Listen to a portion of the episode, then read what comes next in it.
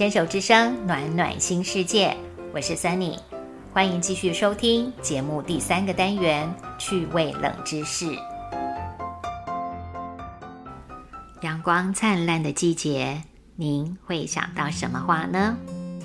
太阳加上花儿，我立刻联想到多年前第一次亲眼看见向日葵的惊喜。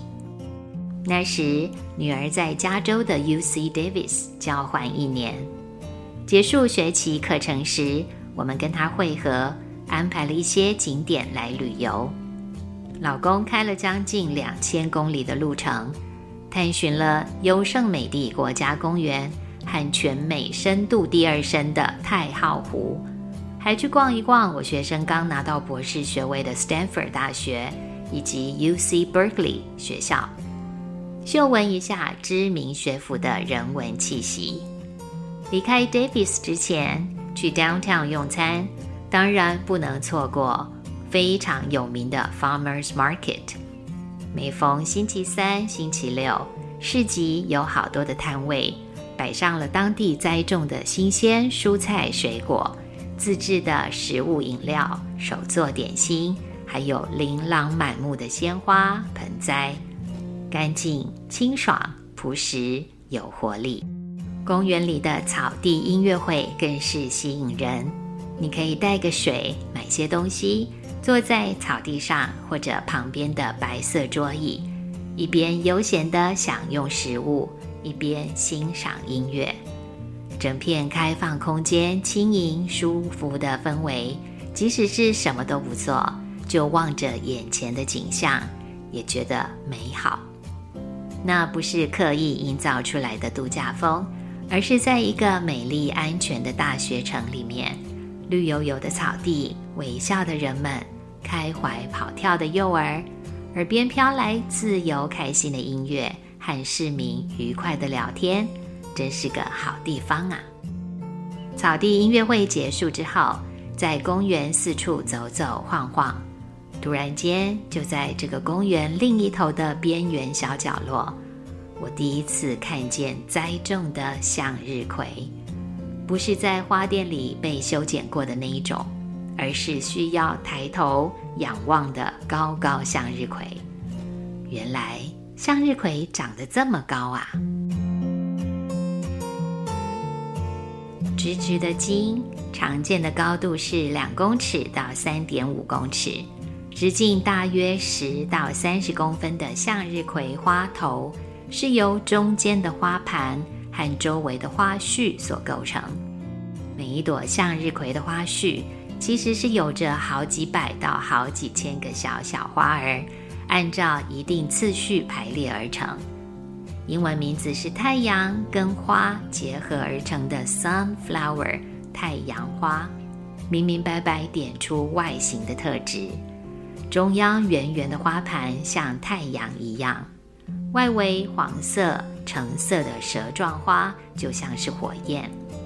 不仅如此，这总是朝向太阳的方向所绽放的花朵，花絮会随着太阳而转动，而让向日葵有了仰慕之心，以及我的眼里只有你这种花语，充满爱意的花语。使得向日葵经常出现在告白和求婚的场合，诉说着人们深切又专一的感情。身为最能代表夏天热情的花朵，向日葵在蓝天和绿叶的衬托下，有着明亮又活泼的满满元气。据说，向日葵是南美洲的原生物种。自古以来，人们就会用它来入菜，葵花籽也是重要食物。种子提炼出来的葵花油，更是被他们用来护法。当时印加的原住民还认为，这种植物本身具有疗愈的属性，会浸泡向日葵的根部，作为治疗毒蛇的咬伤。印加帝国自认是太阳神的后裔。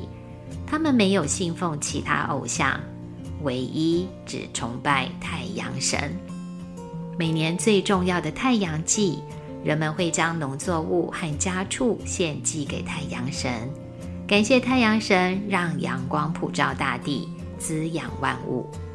也因此，紧密跟太阳连结的太阳花，自然而然成为最适合代表太阳神的花卉植物。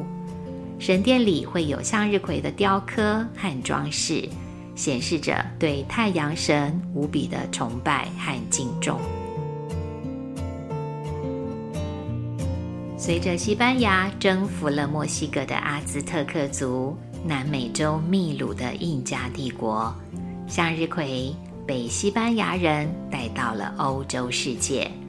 短短时间，欧洲人不仅广泛传播和改良，提高它的经济价值，还爱上这种花朵视觉上提供的强烈吸引力，成为他们喜爱的观赏用植物。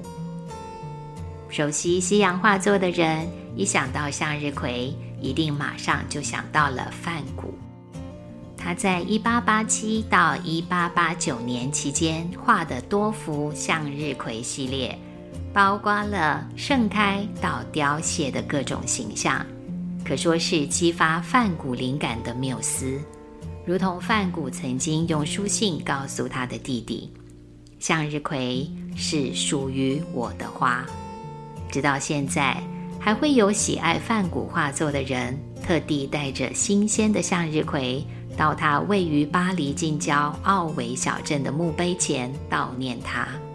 也因此，有人说，向日葵真的成为梵谷的代名词了。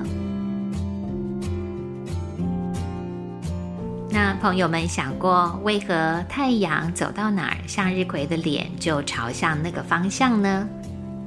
他那么热爱阳光吗？U C Davis、U C Berkeley 和 Virginia 大学的生物团队们仍然持续在研究这些的道理。不过，现在已经知道的是，它总是面向太阳开花，其实是因为向日葵这种植物里有着害怕阳光的东西呢。它花盘下面的茎有一种奇妙的生长素。这个生长素是畏光怕光的。白天阳光照射时，这个生长素就会迅速躲起来，聚集在花盘下面茎部背光的那一面，促进背光的那一侧茎部细胞分裂繁殖，生长的比较快。而面向阳光的那一面，茎部长得慢一点。这个状况使得花盘和花本身。一高一低，自然产生所谓的向光性弯曲。换句话说，是生长素在跟阳光躲猫猫，而让向日葵不均衡地生长。我们只看到花儿追随太阳的表象，其实它可能并没有热爱阳光到那个程度。至少，茎部的生长素是害怕阳光的意志。想要躲开大太阳的，很神奇吧？真的跟我们想象的大为不同呢。尽管自然科学已经让人们明白向日葵向日的原理，但深植人心的浪漫传统所赋予的意象。大多数人可能并不愿意弃舍一直以来对于这种花的象征含义：爱慕、光辉、忠诚。我的眼中只有你，甚至是勇敢追求自己想要的幸福。这些动人的花语早已深深刻画在灿烂的夏日艳阳里，在万里无云晴空下绽放的向日葵。永远是我们随时随地可以想象出的美丽画面。